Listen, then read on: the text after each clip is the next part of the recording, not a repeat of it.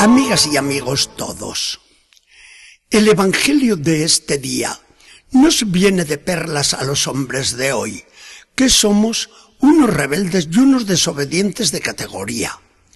Porque hoy queremos la libertad ante todo. El espíritu de democracia que llevamos tan metido dentro nos empuja a rechazar toda ley que nos viene impuesta por otro, sea de quien sea. Por las justas aceptamos la constitución de la patria, y eso porque la hemos compuesto todos los ciudadanos por medio de nuestros asambleístas o diputados que han actuado como delegados del pueblo soberano. Hoy no queremos que nadie nos sujete con ley alguna. Pero aquí está el cuento. Viene Jesucristo y legisla, manda y exige de manera muy diferente. Empieza el Señor por decir, yo no he venido a abolir la ley, sino a darle un cumplimiento perfecto. Además, dicta una ley sin el voto de asambleístas ni diputados, y lo hace de una manera autoritaria y sin apelación, porque dice después de cada artículo que él mismo redacta. Pero yo les digo que quién, etc. Es decir, que Jesucristo manda y no hay más remedio que obedecer. Si hablamos así, cualquiera diría que Jesucristo es un dictador insoportable, pero es todo al revés. Las gentes que lo escuchaban comentaron al fin, este sí que es un maestro cabal. Manda con autoridad propia y encima nos libera de todo ese peso de leyes que nadie puede cumplir. Jesús mismo dirá de su propia ley, tomen mi yugo sobre ustedes y aprendan de mí, que soy manso y humilde de corazón, y encontrarán su descanso, porque mi yugo es suave y mi carga ligera. Y los apóstoles, reunidos en concilio, escucharán a Pedro que dirá, es tentar a Dios imponer sobre los creyentes una carga que ni nuestros padres ni nosotros podíamos soportar. Entonces, ¿a qué viene Jesús ahora con este Evangelio? Viene a enseñar, imponer y hacernos cumplir la nueva ley de Dios, que no va a ser una carga, sino un privilegio, no un castigo, sino un regalo, no algo insoportable, sino una ayuda para la paz y la felicidad. Y es que Jesucristo no manda desde fuera del hombre, sino desde dentro. Mete en nuestro corazón su Espíritu Santo y el Espíritu Santo se encarga de guiar al cristiano para cumplir el querer de Dios. Los que llevan dentro el Espíritu de Dios no necesitan ninguna ley. Jesús nos cambia el corazón y con un corazón nuevo hacemos con gusto y con amor grande todo lo que Dios quiere de nosotros. La cirugía moderna ha llegado a realizar lo que antes era imposible de imaginar. Cuando aquel médico y cirujano de Sudáfrica hizo el primer trasplante de corazón, el acontecimiento fue un notición de los que hacen época. Había para alabar a Dios.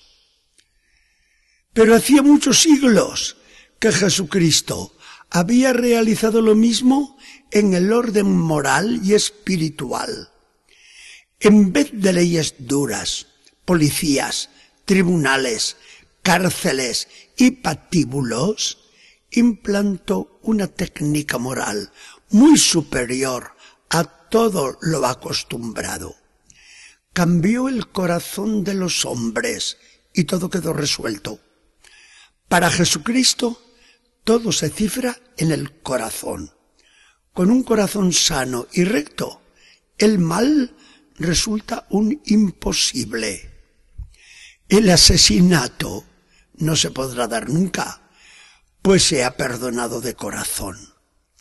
El adulterio a nadie se le ocurrirá si el hombre es incapaz de mirar a una mujer con malos ojos, ni una mujer seguir a un hombre con coqueteos torcidos. El perjurio y la mentira no se darán jamás, porque la lealtad, la sinceridad, la dignidad personal y el honor se contentarán con decir sí, sí, no, no, y no se profanará la propia palabra. ¿Para qué sirven entonces estos mandamientos escritos? Solo para avivar nuestra memoria, porque a veces somos muy olvidadizos, pero no para dar miedo, porque el corazón solo se guía por el amor. Por ejemplo, necesito que el domingo me manden ir a misa. No necesito ningún mandamiento. Me basta auscultar mi corazón para sentir la emoción del Espíritu Santo que me dice, hoy el día del Señor, hoy a escuchar la palabra de Dios, hoy a rezar y a cantar con toda la asamblea cristiana, hoy a participar del sacrificio de Jesús en el Calvario y a recibir la Sagrada Comunión para llenarte de la vida de Dios. Hoy, a compartir con tus hermanos los bienes que Dios ha puesto en tus manos y a reavivar la esperanza de la vida eterna. Hoy, a descansar, a disfrutar de la naturaleza y de la amistad, a divertirte lo que puedas, pero sin olvidarte de tu Dios y del culto que le debes. Esto ha sido un ejemplo nada más, ¿eh? El que siente esto en su corazón, ¿qué necesidad tiene de que venga la iglesia con la amenaza de un pecado grave y con una condenación después? El cristiano verdadero no necesita ni mandatos ni amenazas. Le basta con saber que eso es lo que quiere Dios para dárselo con generosidad y sin regateos. Este es Jesucristo. Esta es su ley. Esto es el cristiano. ¿Ha habido algún legislador que le gane a Jesucristo en bondad, en talento y en prudencia? ¿Qué código civil supera al Evangelio en sensatez? Señor Jesucristo, hoy los hombres somos unos rebeldes y no queremos obedecer.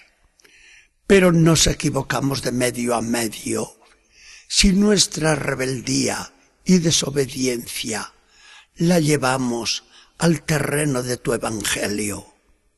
Porque no hay nadie más libre que quien libremente se somete a Dios.